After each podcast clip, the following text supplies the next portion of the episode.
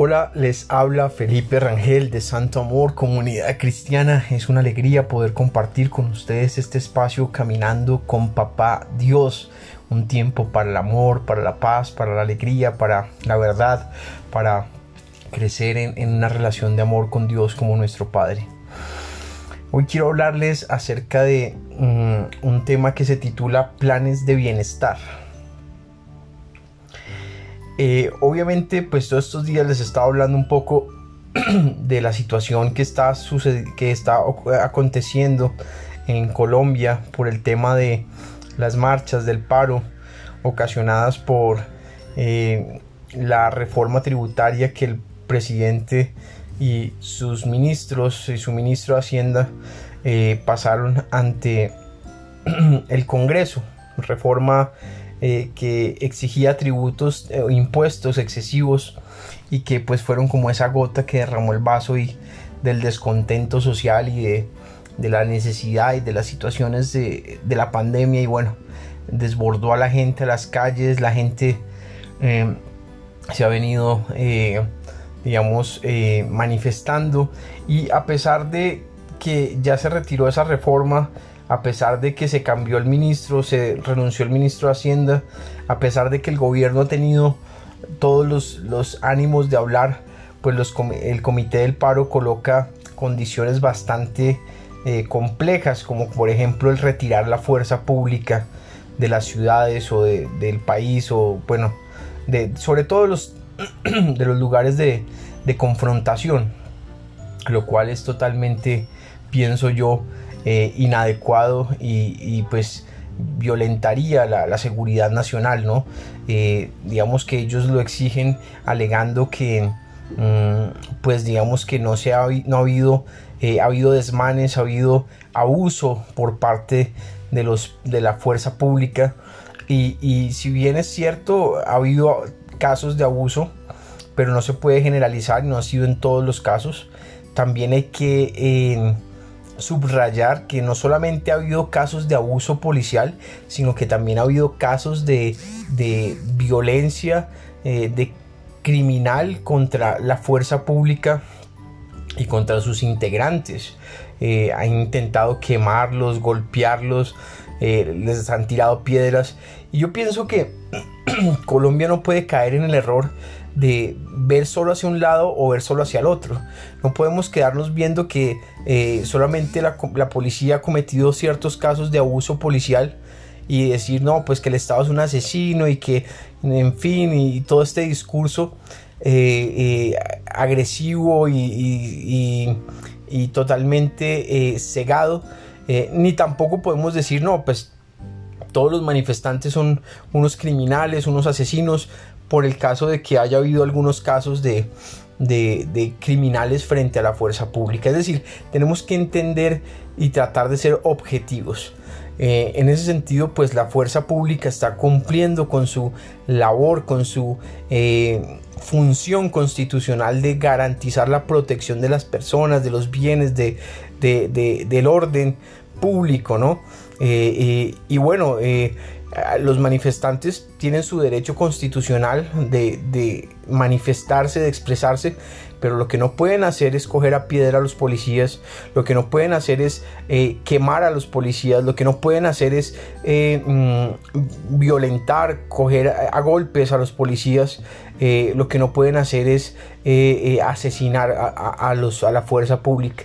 E igualmente la fuerza pública tiene la misión de garantizar la protección, de, reaccionar de, con, fuerza proporcional eh, y adecuada eh, frente a los protocolos que ellos tienen de, acción en respeto a los derechos humanos, pero no pueden tampoco abusar de su poder, abusar de, de, las, de la fuerza que tienen, digamos, y de las armas para cometer actos ilegales. Entonces, eh, esto es de lado y lado. Pero bueno, en medio de este maremoto de, cosas, de caos social, uno se pregunta, bueno, ¿hacia dónde va el país? Llevamos eh, días de, protestas, eh, uno ve las noticias y tumban estatuas, bueno, una cosa tremenda, eh, una cosa que, muestra el, descontento.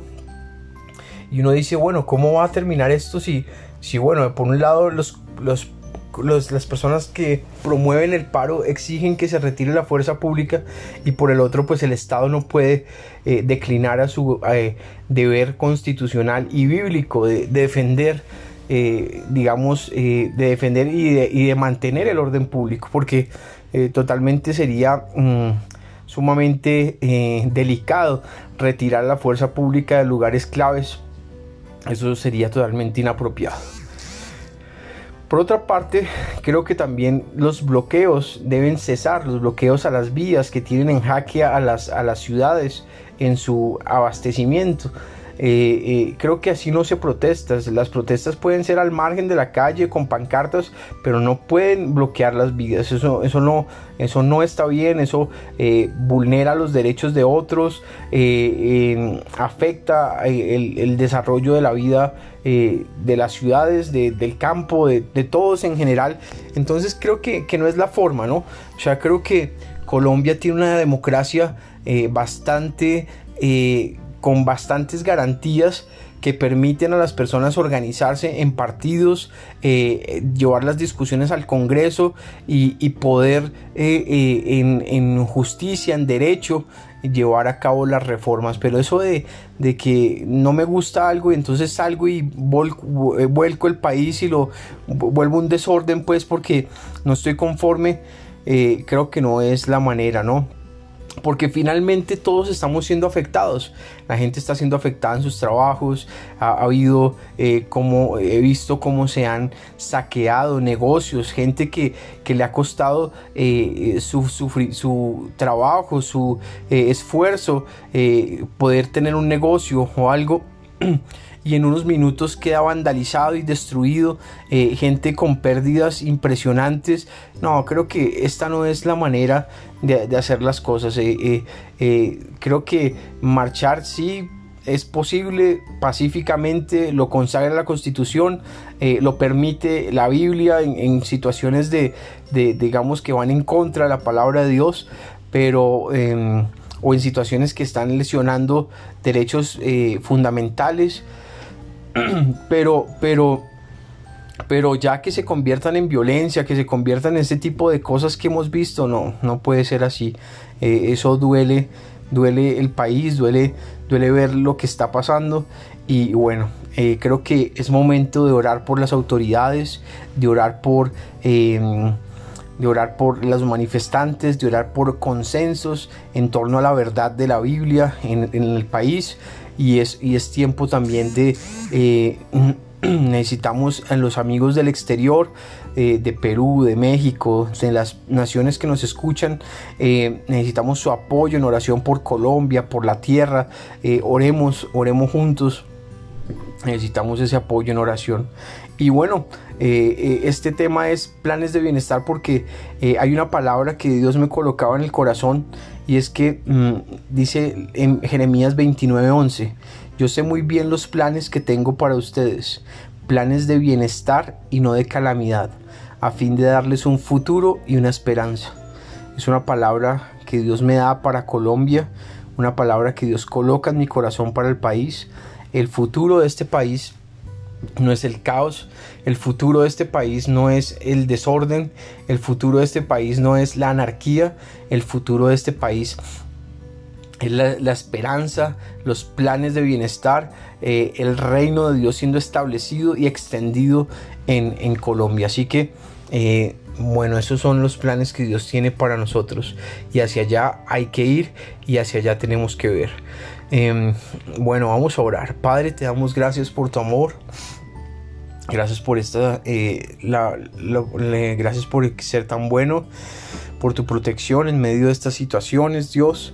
Te pido, Padre, que bendigas y protejas a cada persona en Colombia, que los guardes, los llenes de tu amor, de tu paz, de tu alegría que a las personas que están pasando momentos de pandemia, de paro, de dificultad económica, de sus temas personales, Señor, levántales, anímales, muéstrales que tú estás con ellos, que tú les amas, que tú estás eh, con sus vidas, Señor Jesús, que tú no los desamparas.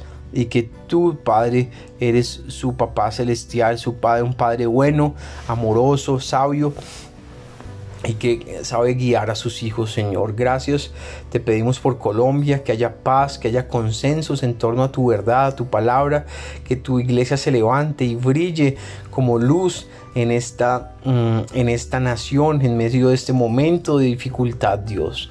Padre, te pedimos, Padre, que podamos estar... Eh, inclinados ante ti, orando constantemente por esta nación, Señor, y haciendo, actuando conforme a como tú nos indiques y nos guíes, Padre. Te pedimos, Padre Santo, también, oh Dios, por... Em, el presidente, por sus ministros, bendice, los protege, los dale sabiduría. Te pedimos por los miembros del comité del paro, por los dirigentes sindicales, Señor Jesús, por por los actores sociales, los jóvenes, te pedimos por todos que los bendigas, los guardes, los acompañes y traigas paz y consenso a, este país. En el nombre de Jesús te lo pedimos, con el poder de tu Santo Espíritu. Amén y amén. Bueno, los invitamos hoy a Sueña Colombia, donde hablaremos un poco más sobre estos temas. Eh, Vamos a aprender un poco más sobre la perspectiva de Dios de todo esto, a, buscar la lectura que Dios quiere que hagamos. Así que bienvenidos a, Sueña Colombia hoy de 6 a 7 por eh, Facebook Live desde la página Felipe Rangel. Así que eh, bienvenidos y bueno, no olviden compartir este audio y, bueno, que podamos... Eh, crecer en la fe y en, amor y en oración los unos por los otros. Muchas bendiciones y que la paz, el santo amor de Dios esté siempre con nosotros. Un abrazo.